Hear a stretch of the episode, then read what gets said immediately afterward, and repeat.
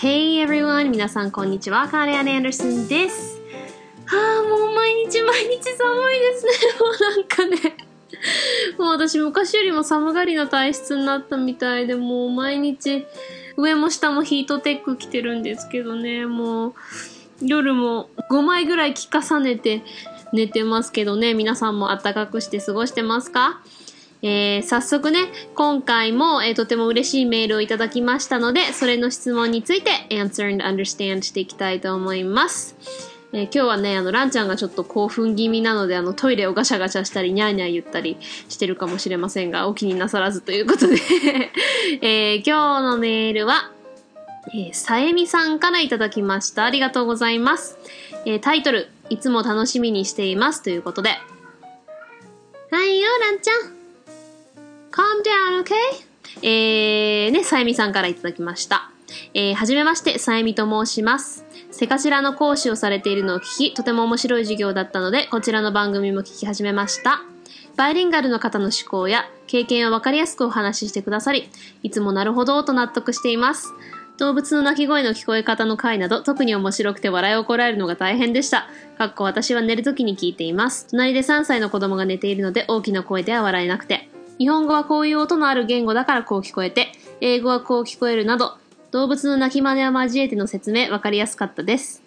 毎回工夫がされていてすごいなと思います。歌詞をカンナさんなりの解釈で訳してくれるコーナーや、赤毛のアンの読み聞かせなど、どのコーナーも楽しんでいます。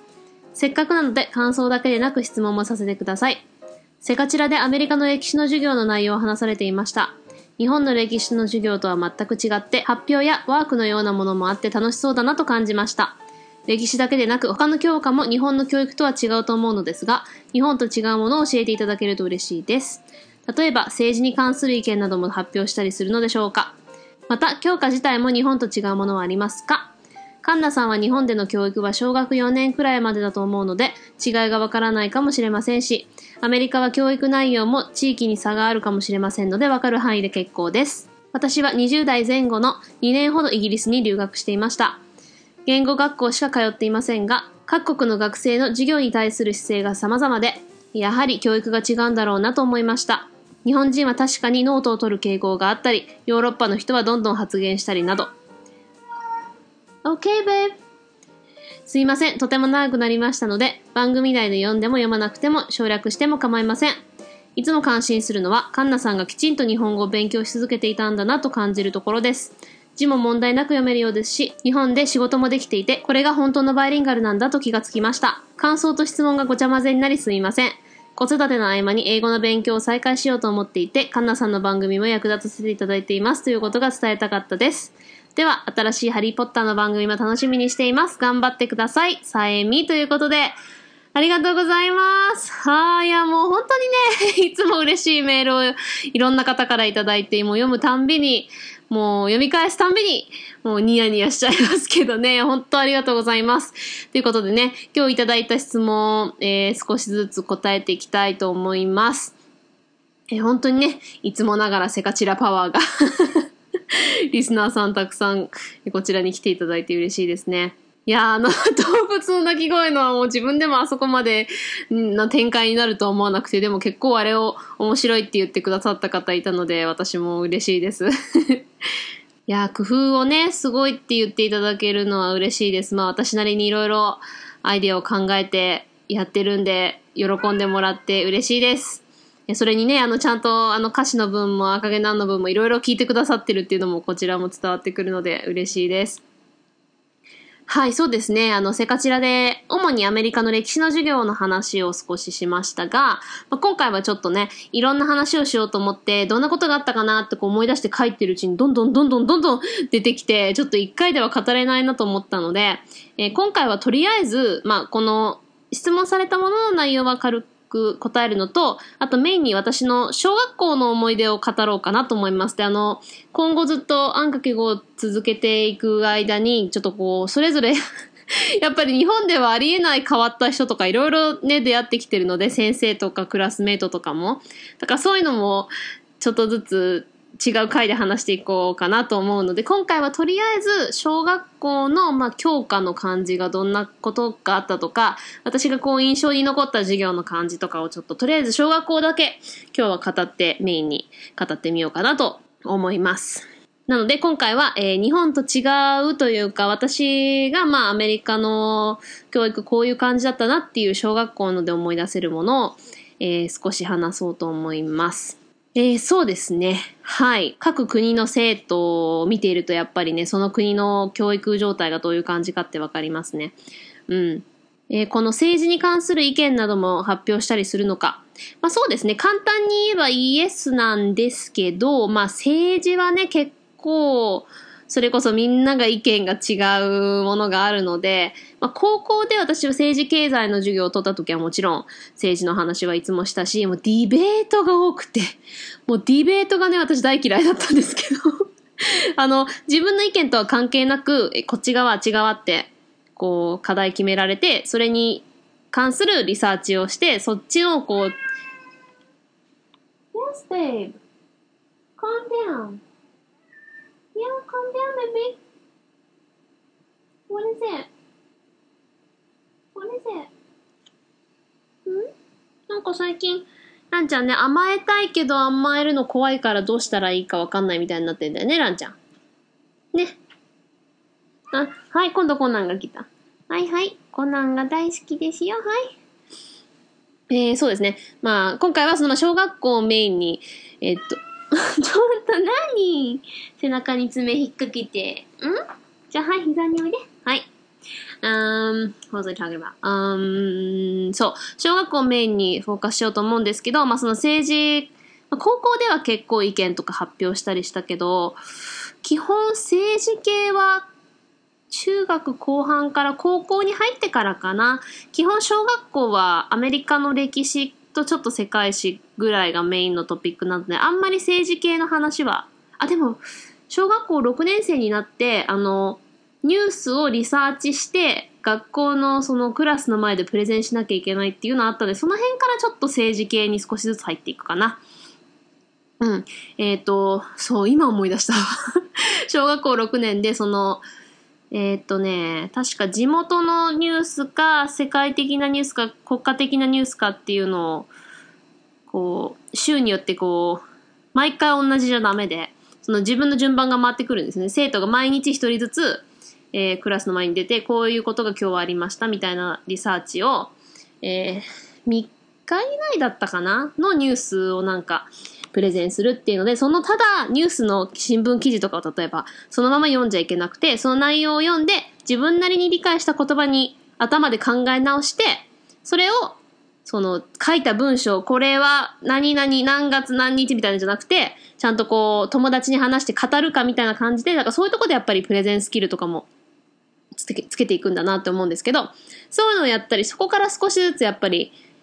政治系の話とかしたりしましたけど、まあ、小学校の間はあんまりないかな。うん。で、まあ、あの、さゆみさんもおっしゃってますけど、ちょうど、はい、私、教育は、まあ、小学校3年までが日本で、4年生から、えー、アメリカだったので、えー、まあ、中高の違いとかはね、日本のあんまりわからないとはいえ、でも、あの、私、真剣ゼミでちゃんと、えー、中学校3年まで、義務教育までは全部、毎、毎日毎日ですよ。もう毎月の分、えー、だからまあ日本の教科書をベースにしたものなので、えー、まあ、中学校から英語も来ましたけど、まあ、英語はやらなかったけど、あの、まあ、国語、理科、社会、数学を毎日家に帰って日本語のやってたので、まあ、一応日本の授業がどういう内容してたかっていうのは把握はしてます。はい。で、えー、さゆみさんがね、おっしゃるように、私は、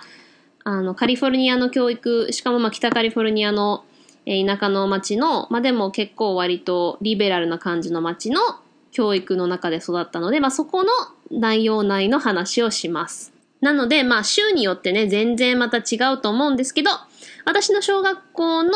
まあ、経験、それからやっぱり授業だけじゃなくて、そのもう、なんていうかな、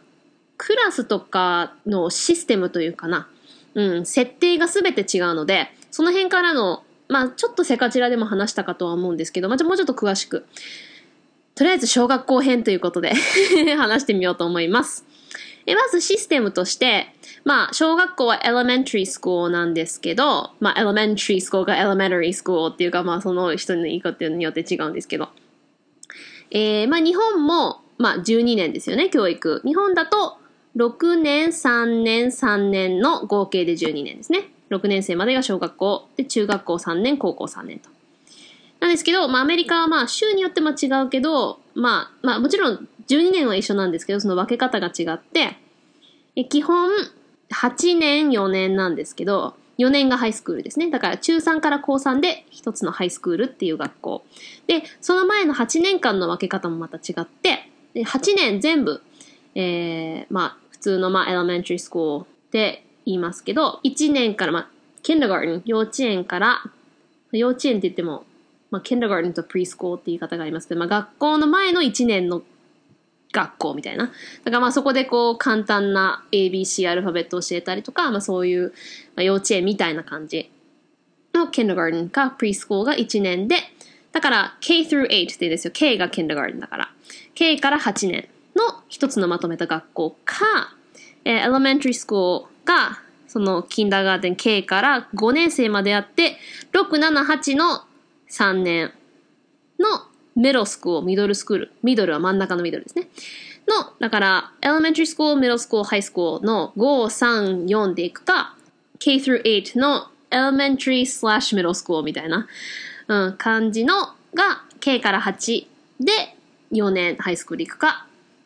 で基本分かれてきます。で、えー小中高、それぞれちょっとずつシステムが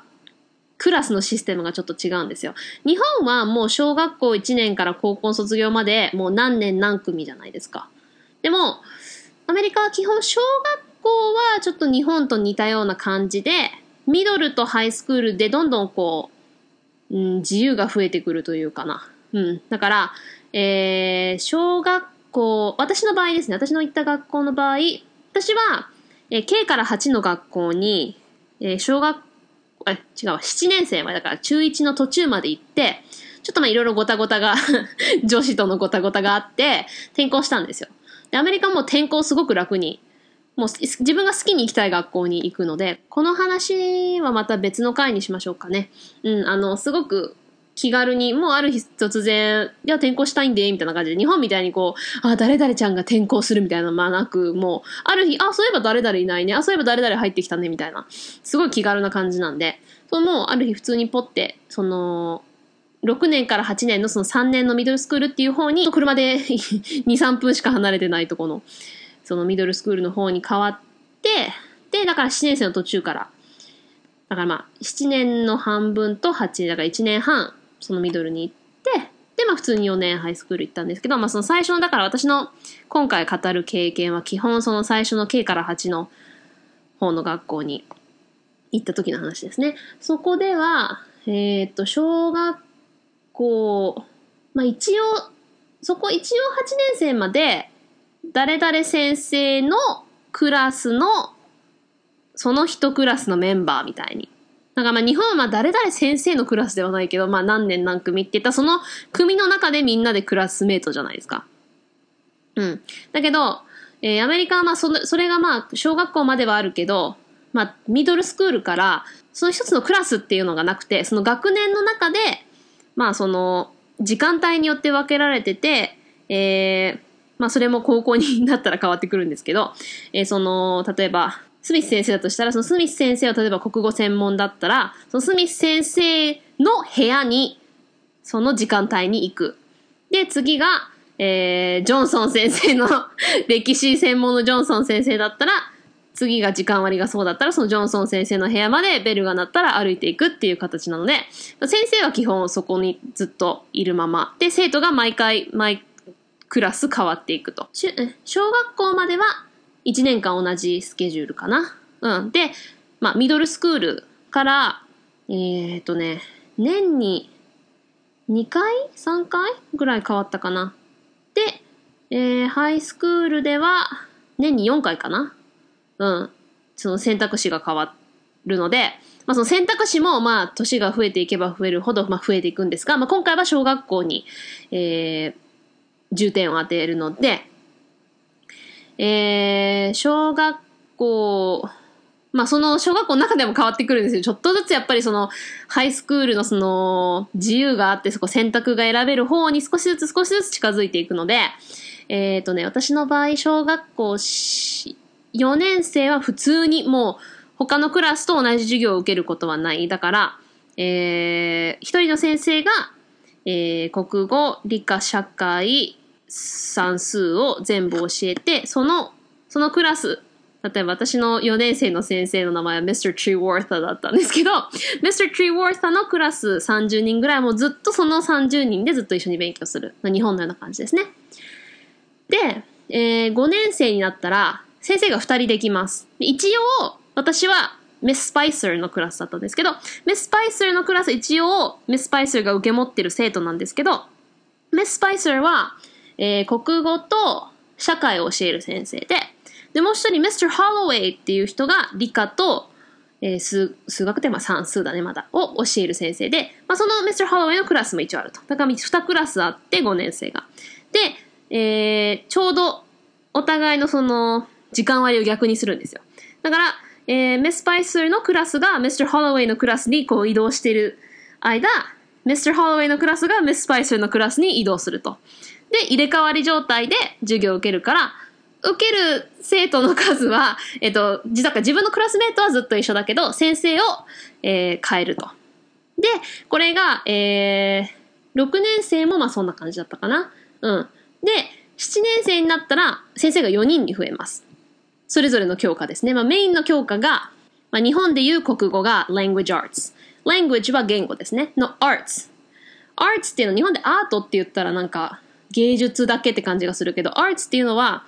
その専門というかその美しさの存在みたいな。だからその言語の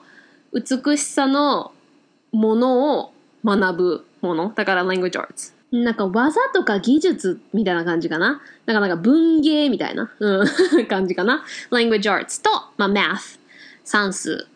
まあ、mathematics の math ですね。えー、イギリスでは maths って言うんだけど、えあの、S がついてるね。アメリカでは S なし MATH の math と、えー、science、理科と、えー、social studies このソーシャルスタディーズは小学校でしか言わないかな、社会科みたいな感じ。ソーシャル、まあ社会のスタディーズ科だからそのままですね。だけど、まあ中学編からまあ歴史、ヒストリーの方に変わりますね。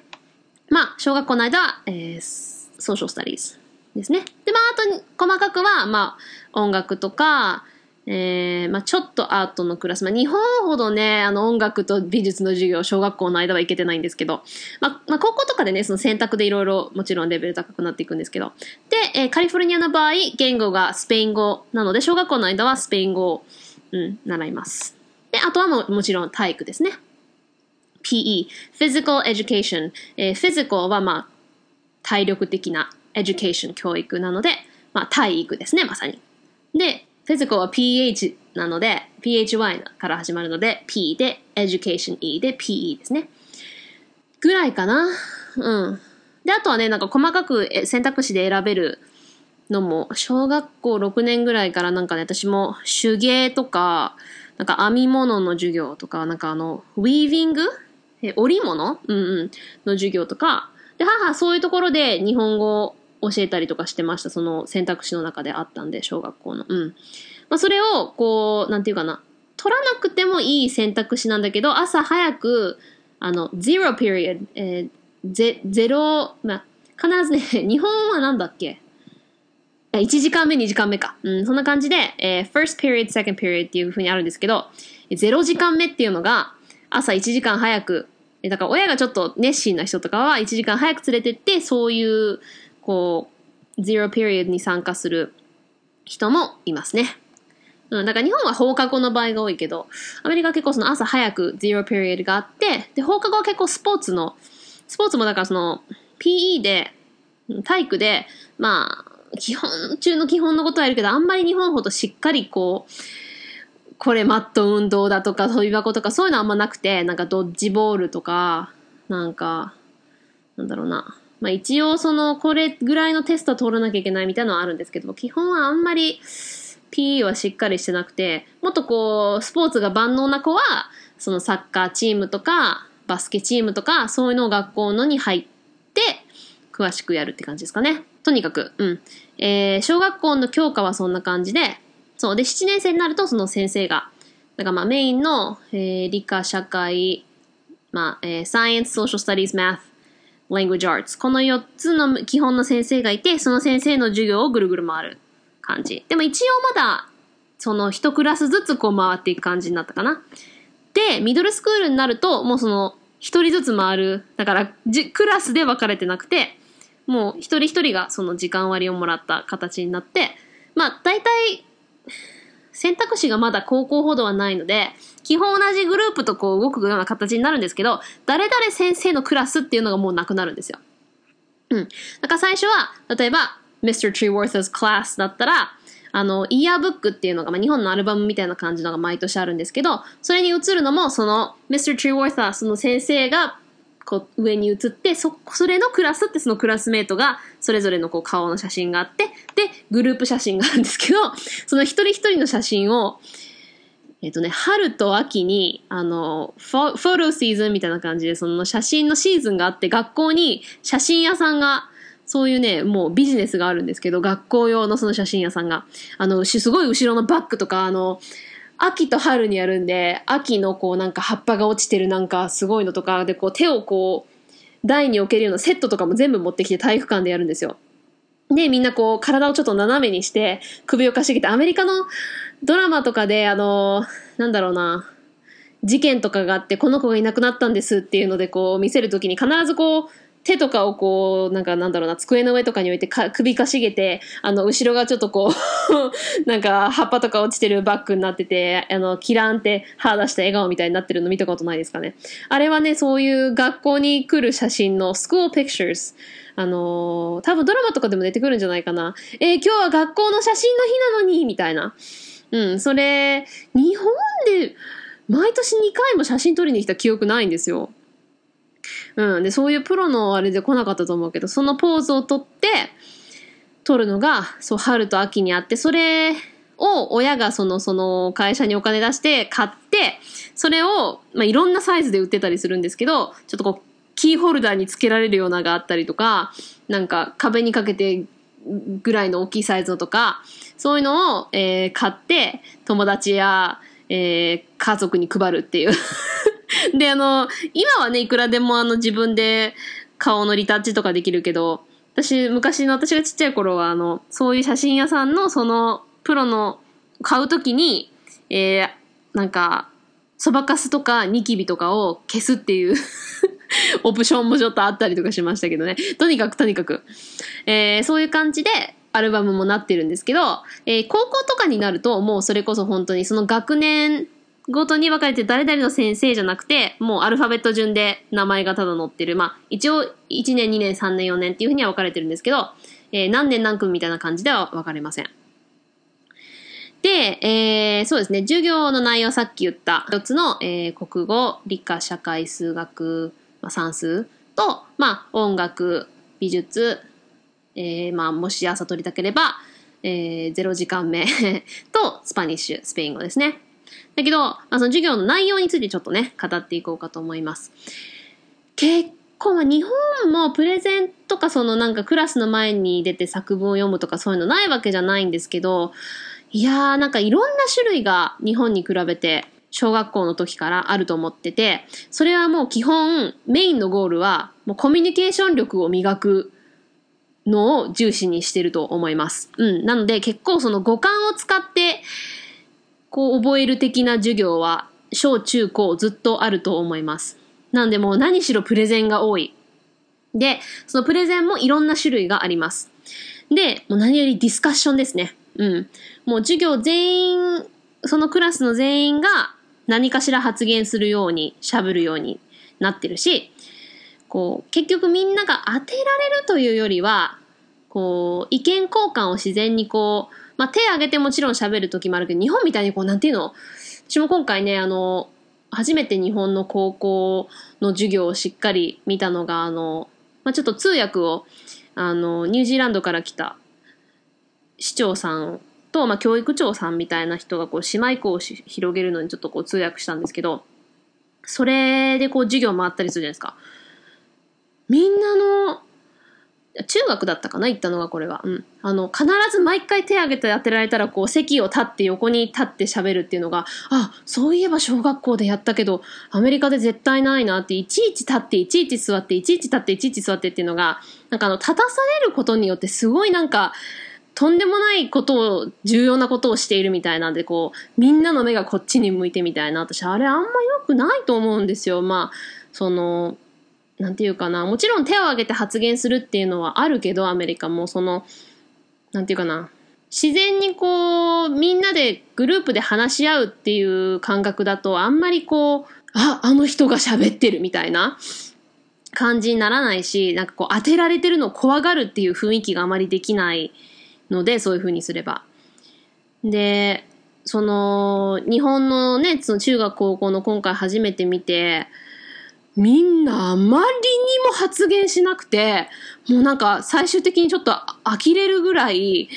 なんかアメリカだったらもちろんその発言したくない、自分がその間違えたくないっていう気持ちはないわけじゃないけど、もうその先生がこれどう思う？って聞いて、シーンってしているその静けさの方が気まずすぎて誰かが発言すると思うんですよ。うん。でもあそこまでしないのは、いろいろ考え、なんでだろうって考えると、やっぱり日本って発言する人っていうのが周りからすごいそれこそさっき言ったみたいにわって注意を引くじゃないですか。で、まあ日本人は基本その自分に注意を引きたくないっていう傾向があって、それはなんでかっていうと、自分も周りに対してその、例えば発言する人がいたら思うことがあって、それはなんで、な、どういうことかっていうと、なんか、こう、正しい答えとか、こう、偉そうなこと言って、何あいつ何様？ってすぐ思ったりとか、間違えたら逆に、うわ、何あれはず？みたいな、自分が思うからこそ、自分も周りにそう思われるんじゃないかって思って怖くて発言しない。とにかく目立ちたくない。で、さっきも言ったようにアメリカでもないわけじゃないけど、前もアンカ語で言ったかな。そのは、自分が最初に発言する、一番最初に発言した人がすごく覚えられる。で、その、その勇気を評価されるというか、褒められるというか、たとえその答えが間違ってても、その行動力が評価につながるし、先生だけじゃなくて周りもそれをすごい評価してくれるっていうか、なんか、何あいつみたいな風には思わないんですよ。みんな、あ、すごい、こう、あ、先越されちゃったみたいな。うん、あ、私も先答えればよかったけど、ちょっと勇気出なかったみたいな感じだから、なんか、ああ、あいつなんか偉そうに発言してら、みたいなことがない。なんで日本あれになるのかちょっと未だによくわかんないんですけど。で、基本、小学校の頃から本当にそれはひしひしと感じるのが、あの、間違ってる答えっていうのは基本ない、みたいな。うん。まあ、日本でもそう言わなくくないけど、でも結局その雰囲気で間違えたくないっていうのがすごいじゃないですか。結局はそのアメリカでは interesting answer 興味深い答えっていうのはあっても間違ってる答えっていうのは基本なくて、まあその数学の答えが間違ってるとか、まああっても、で、その間違ってたとしても、それはい違いますみたいには言わないですね、あんまり先生が。先生がそこからこう、ディスカッションの話題につなげていくのがすごいうまいんですよ。だから生徒もそこでなんかこう、あ、自分変なこと言った、間違えたっていう感覚がなくて、自信につながる。例えばなんか、あ、そう、なるほどね、それは面白い意見だね。なんか、例えば、メアリーちゃんがその、意見を言ったとしたら、なんか今メアリーが言ったことに対していいフィードバックはない？みたいな感じから、どんどんそこからこう新しいディスカッションや角度が見えてきて、すごい面白くて、頭に残りやすい授業になったりすると思うんですよね。うん、だからそういう違いはすごい大きいと思います。で、えー、それぞれ、どんな、どういう種類の違いのね、えー、勉強するのかっていうのをまたちょっと言おうと思います。小学校の間ですね。小学校の間の language arts。まあ、この language arts は本当に小学校の間の言い方で、後でどんどんそれこそ日本が国語から古典の授業とかそういう風に変わっていくみたいに、詳しくこう変わっていたりするんですけど、まあ、小学校の間は language arts。これは、えー、spelling、綴りとか、まあ、reading、読みで、まあ、literature、えー、まあ文学と、まあ、grammar、まあ、文法とかそういうことをやったりするんですけど、基本、reading、本読みに重点を置きますね。まあ、結構ここは日本と似てるかな。あの、読書感想文みたいな。あの、すごく本をたくさん読んで、それについて、まあ、感想文とか、まあ、エッセイみたいなのを、書く。うん、で、SSR、Silent Sustained Reading っていうのが授業の合間にあって、お昼休みのすぐ後30分かな？その、教室でみんなで本読みの時間があったりとか、あと家に帰って日本もそうですね、あの、音読のがあるけど、まあ、音読ってこう、声に出して読まなくていいけど、えー、1日30分1時間、親にちゃんとね、このこの子は何時間読みましたっていうこうサインをさせるんですけど、で、その本を読んだ時間を書いて、その本のあらすじとかをその紙に書いたりとかするのがあったかな。うん。だからまあ結構それでいろんな本を読みましたね。うん。で、もちろんその、書いたさ、まあ、読書感想文的なことを、まあ、発表したりとか、で、こう、すごくうまく書けたエッセイとか、まあ、先生が、ちょっとこう、これすごくいい書き方だったって読んだりとか。うん。Language Arts はそんな感じかな。で、まあもちろんその、綴りの点数のテストがあったりとか、で、まあその読んだ本に対する、まあその、テストとかがあったりとかしたかな。その辺は結構日本に小学校の間は似てるかな。で、math。算数は割と 小学校の間は日本より随分遅れてます。なので私が初めてあの4年生から始めた時みんな、おお英語わかんない天才が来たみたいな。なんか算数すごいできる子が来たみたいな。うん、割と日本から引っ越した子は最初はすごいそう言われます。で、教え方も日本の方がすごいシンプルに子供に分かりやすい教え方だと思うので、私も真剣ゼミで結構、えー、算数はね。で、まあ、数学に入った時とかも割とその中学校からね、数学ってなる時も、日本の教え方がすごい分かりやすくて、もちろんその、文法的なことも数学って関わってくるじゃないですか。まあ、簡単に言えば、それこそ、日本だったら4分の3って下から言うけど、英語は3 fourths って上から言ったりとかさ、文法的なのっていう感覚がね、日本は4分分けたうちの3っていう言い方と、英語は fourth のうちの、まあ、3だから3 fourths っていう言い方がその逆になるっていうとかもそうだけど、その文章問題一つもね、その、英語の説明じゃないとわかんないみたいなのは、あ、日本ではここのこういうのかとか名前も全部違うし、それを全部倍覚えるのがちょっとあれだったけど、で、まあその日本の説明の、そのコンセプトの説明の仕方が、うん、小学校の間は日本はいけてると思います。まあ、高校とかはまた、アメリカもいろいろ変わってくるので、まあ、日本のその高校の数学、私もその高校まで、その、内容はね、アメリカで同じことをやるけど、その単語がそれこそ微分積分的なことが、あ、日本語でなん、なんて言うんだろうみたいなことはよくあるけど、私はね、理数人間では まあ、小学校の頃は理数も得意でしたけど、うん、まあ、高校でその大学の授業のキャーキュラスやった時は本当死にそうでしたけど、ともかく、まあ、算数は小学校のはそんな感じかな。うん。まあ、普通にまあ文章問題と、まあ、あとその、まあ、小学校4年とかだとそれこそ掛け算の早、早テストみたいな。でもその日本みたいに九九もないので、もう全部フラッシュカードとかで、うん、掛け算とかも覚えるから、そういうシステムは日本の方が、最初はね、小学校の頃は進んでると思います。で、えー、理科社会が結構ね、そういうプレゼン的な内容がすごい面白くて楽しかった。えー、小学校のサイエンス、理科は結構その自然のこととか人間の体の構造とかそういう、えっとね、4年生は火山のこととか、なんか sedimentary rock とか、あとなんか進化論、まあ、エボリューションとか、えー、パンゲアの時代はこんな感じでしたとか、そういう陸のあれとかやったり、まあ、その人間の例えば骸骨の模型を作ったりとかみんなで。あとはなんかそれぞれ、えー、全体のこう内臓器官を紙でこう作って色塗って、こうちゃんと実物体に合わせて、えー、それを切り抜いて組み合わせて、この肝臓の前にはこれがあってみたいな感じでこう重ねて、え、組み合わせてそれを、まあ、みんなの前に出してこれがこうでってその食道器官を説明したりとか、あとは大体なんかそれこそ作ったり書いたりしたらもう何でもプレゼンします。うん、なんか日本みたいにただクラスの前に出てこう棒読みみたいな感じじゃなくて、それこそパワーポイント作って説明したり、で、あの、文章をそのまま読むってことがすごく、こう、なんていうかな、あまりおすすめされないというか、それで点引かれるというか、日本みたいに、何々は何々がありました。こうしようと思いました。みたいなやると、ちょっと点低いというか、こう、それこそ何あの、テッドトークみたいな感じの、あの、みんなに自然に聞きやすくするスキルを身につけるっていうのは、自然にみんなできるようになりますね。そう、こういうのですごい訓練するので、もちろんね、人間だから人前に立ってすごくみんな最初は緊張するんですよ。で、そういうのがすごく得意な子とをそうじゃない子ってもちろんいるんですけど、こういうことをすることによって、だんだんだんだんその人前に立って、自然に喋ることに慣れていく。で、あと私ここもすごい大事だと思うんですけど、聞く側の、なんていうかな、その、いいオーディエンスだったかっていうのも、成績に関わってくるんですよ。うん、だからみんながすごいこうサポートするその人がすごく喋りやすく温かい空気を作ろうっていうすごいポジティブなものを出すっていうのをすごく重要視しててだからちょっとでもなんかバカにするような笑ったりとかしたらものすごい先生が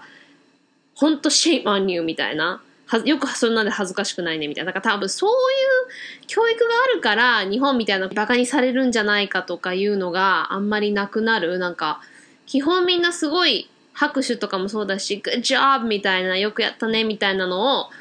こう、それこそポジティブ シンキングな感じでみんなそれを自然にやるので、あんまりそういう意味でなんか意地悪も少ないんじゃないかなと。まあ私が育った町がほんわかしてたのもあるかもしれないけど、そういうのも大きいとは思います。で、あのもちろん日本よりも結構そのテクノロジーをよく使うので、まあそれこそパワーポイント使ったり、であとは大きなポスターを作って、それで個人的に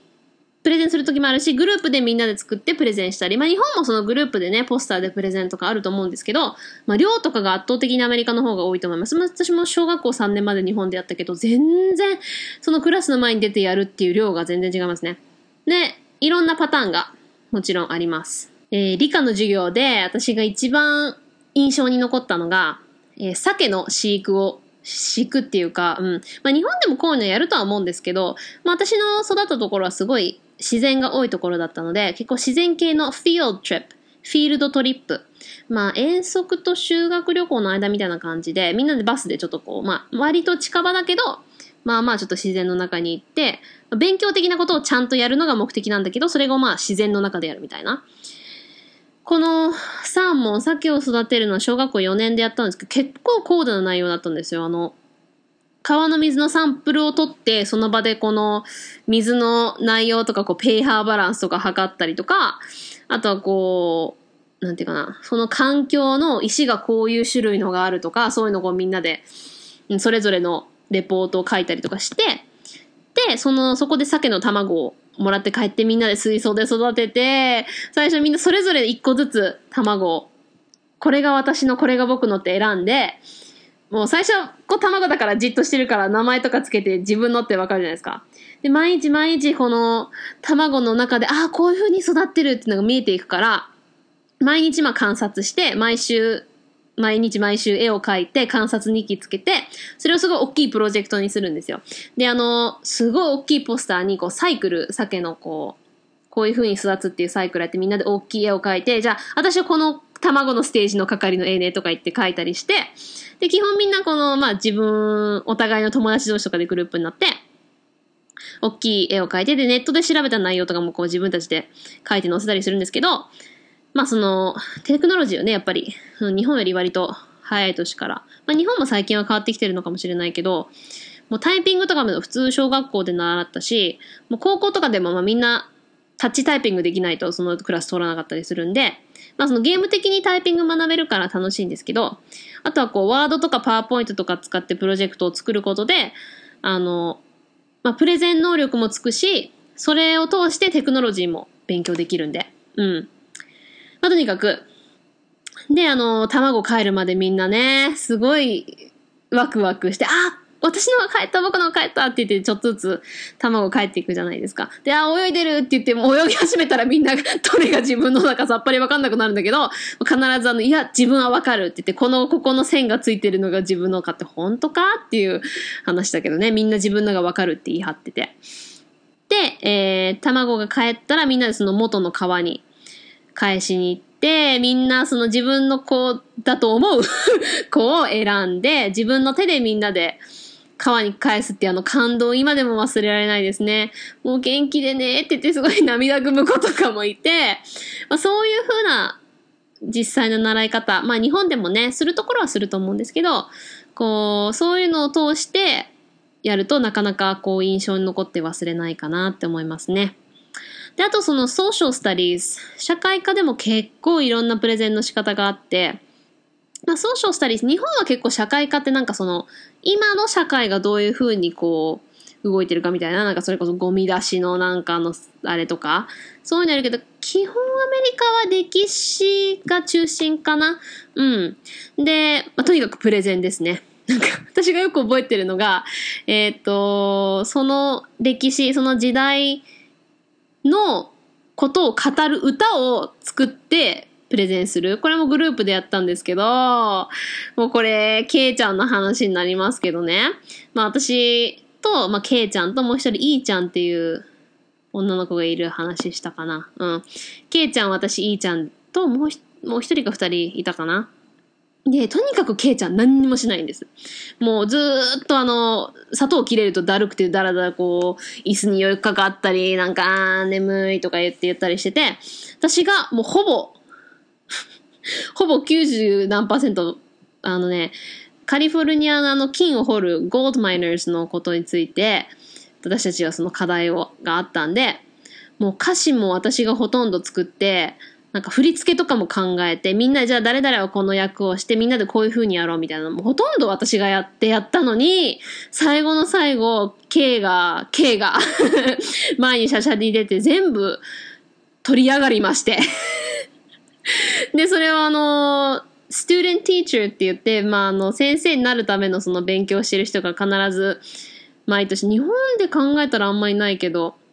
スチューデントティーチャーがまあいるんですよ。まあ、それが、まあ徐々にこう、楽器の最後の辺で結構授業の担当とかしたりするんですけど、そいつが全然見てなくて私の努力を、その経営だけになんかこう、まあよくあるんですよ。なんか授業でよく頑張ったでしょみたいな。そういうアワード、アワードをね、もらって、もう、あのスチューデントティーチャー、Mr. Six Smith 一生 あの、悪い人ではないけど、全然ね、先生に向いてあの、全く生徒が見えてないタイプで、あの、すごいあの、感情的に、こう、怒り散らすタイプで、あの、私たちの中では、あの、Legendary Friday っていうレジェンドの金曜日があって、もうあの、その、Mr. Six Smith がね、あの、うちでは六隅って呼んでましたけど、セックスで6だから、六隅先生がね、もう怒り、ただ自分が機嫌が悪くて怒り狂って生徒に当たりまくった日が あったんですけど、まあそういうね、やつもたまにね、いますけど、そう、その歌のプレゼンのやつはね、未だに苦い思い出ですけど、うん。それとか、あとはね、小学校6年の時に、えー、一人自分が誰でも歴史的人物、自分が好きなのを一人選んで、その人の格好をして、その人として、その時代の人に、その本人になりきってプレゼンする。だから、私はこのようなことをしてみたいな、その本人になってやるっていうのをやって、私はライト兄弟の一人の、どっちになったか忘れたけど、ウェルバーの方だったかな？になって、あの、あの時代のね、あの、なんていうの？なあの帽子なんて言うんだっけな、つばがこうついてて。ああいうの被って、なんかあの、つなぎみたいなて、なんか私は飛行機をあの発明するのに、あの、なんだかな、ノースカロライナだったか、なんかあの、えっ、ー、と、ケリーホークかな？ケリーホーク、ノースカロライナで、このようになんか飛ばしましたみたいなのを、こう、なんかね、そう、サイエンスフェアとかもそうですけど、あの、あ、Meet the Robinsons っていう、えっ、ー、とね、日本語タイトルなんだっけルイスと未来泥棒。ダッサ あの、ディズニー映画で、あの、こちらロビンソン家族かな？直訳したら。うん。なんだけど、ルイスと未来泥棒ダサいな。まあいいけど、あれに出てきたルイスがあの、理科のこう、日本語でどう訳されてるかわかんないけど、まあサイエンスフェアに自分の発明を出すじゃないですか。ああいうのも本当にあって、私もサイエンスフェア結構、また話それるけど。えっ、ー、とね、小学校6、7、あだから小学校6年と、まあ7年、8年、だから中1、中2で、毎回あの、えっと、だか学校の science fair で出して、そこで一番いい人が、 county science fair。えっと、日本だったらまあ、県よりは小さいか。うーん、郡って言うとなんかすごい田舎っぽいけど。まあ、日本で言う、まあ、県と郡の間ぐらいかな。うん。の、まあでも、日本だったらま県内 science fair みたいな感じかな。に、私も3年続けてぐらいかな。行って結構いい線まで行くんですけど、いつもまその state まで、その全州のフェアまでは行かないですけど。うん。あの、まあ理科の実験とかして、それをあの、ルイスがやってたみたいに、あ、あの、他の生徒たちもあの映画であったけど、こう、三つ折りみたいな、こう、ボードがすごい大きいのがあって、そこに、まあ、ポスターよりももっとちょっとこう、本格的な感じの、に、こういろいろ写真とか文章とかを貼り付けて、レイアウトをちゃんと考えてっていうのを、その、ライト兄弟の、あれでプレゼンやって、みんなそれぞれそのステーションがあって、そこをこう、なんか参観日とか、参観日みたいなこう、親がこう学校に見に来るので、そういうのプレゼンしたりとかいうのをしましたね。うん。あとよく覚えてるのは結構その、学校のその舞台とか大げさにせず、そのクラスの前のその椅子とか机とかをちょっと動かして、なんか、プチミニ劇みたいな。一番よく覚えてるのが、あの、ジュリアス・シーザー、えっ、ー、と、ユリウス・カイザルかの、あの、シェイクスピアのね、劇をみんなでやって、それぞれちょっとこう役とか決めて、なんかあのみんなでトーガとか、あの、羽織って、うー、あー、ブルータス、お前もか、あー、バターみたいな 結構男子とかの力入れてやってみんなで、うーあーバターって倒れたりとかいうのやったりとかしてみんなでゲラゲラ笑ったり、そういうのやったりしましたね。はい。まあだからメインの4つはこんな感じで、まあ、あとはだからその何々先生のクラスなので、そのクラスルームが結構それぞれその先生の趣味によって飾られてて、その先生の趣味によってその先生の性格とかも出るし、先生自体結構個性的な人も多かったんでね、そういう人の話も今後していきたいと思うんですけど、結構、うん、なんか、 Spanish、スペイン語の先生はなんかすごい hyper の人多かったりとか、もうなんかギター抱えて、なんか、 Hola みたいな。ジランジランジラン みたいな。で、なんかあの、そのギターで歌で、あの、スペイン語とか覚えたりして、未だにね、やっぱりその歌で覚えたやつとかは結構、何の役に立ってるんだって思わなくはないけども、まあ割とね、単語とかそれで覚えてたりして、未だに忘れられないのが、あの、スペイン語の、あの、一週間のその月曜日から日曜日の覚えるので、lunes, martes, miércoles, jueves, viernes, sábado, domingo っていう曲があって。それで、それで唯一あの、スペイン語の全部まあ、月曜から日曜は言えるっていうね。その先生もスペイン語2、3人先生いたかな？違う先生が。それぞれ結構ね、面白い話とかもあるんで、うん。あとは、あの、その他結構ね、その、授業だけじゃなくて、その学校で楽しむいろんな日とか、日本よりも割とね、余裕を持っていろんな、どっか遊びに行ったり、学校で、なんか、本読む授業の間の日もそうだけど、そうじゃなくて、一日中本を読む日にしましょうっていうので、みんなで授業、その全部椅子とかをどけて、クラス内で、キャンプっぽくしてみんなであの、スリーピングバッグ、えっと、寝袋引いて、まあ、昼寝したい人は昼寝してもいいし、と,、まあ、とりあえずはみんなで本を読もうみたいなで、お菓子みんなで持ってきて、床に寝そべってお菓子バリバリ食べながら本を読むとか、そういう日が結構ね、ランダムにあったりして、そういうのもすごい面白くて、やっぱそれぞれの先生がすごい個性的な人多かったんで、そういう人たちの話とかもね、今後していきたいと思いますが、まあ、今日、とりあえず、小学校の中で思いついた大体の授業の内容はこんな感じです。えー、さゆみさん、えー、質問の答えになりましたかね？ということで、えー、本日の、えー、Answer and Understand でした。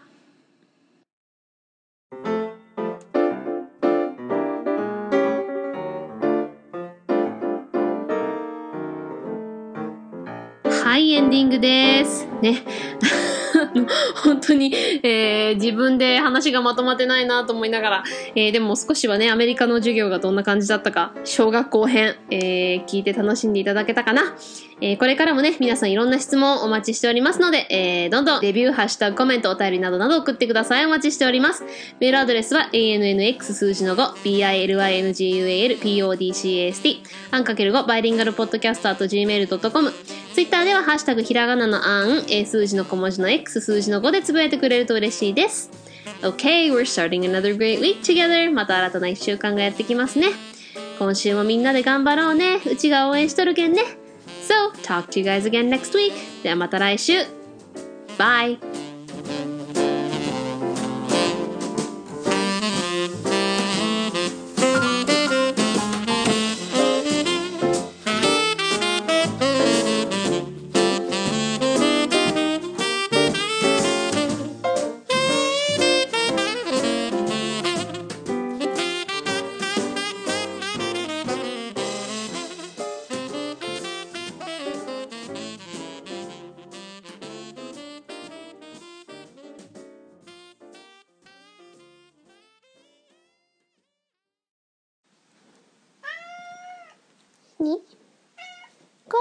たいのご飯ご飯食べたいの？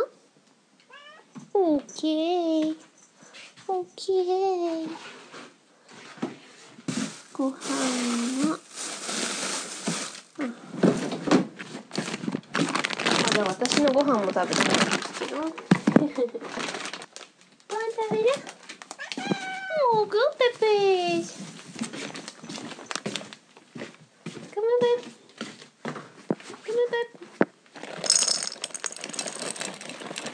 Hi, ちゃんもはいなんらんちゃんその不満そうな顔。そうそうそう。食べなさい。よし。姉ちゃんはジョギング行こうかね。お腹すいたけど食べてからジョギングしたら動きにくいからとりあえず走ってから食べようかね。今日のご飯は何にしよう。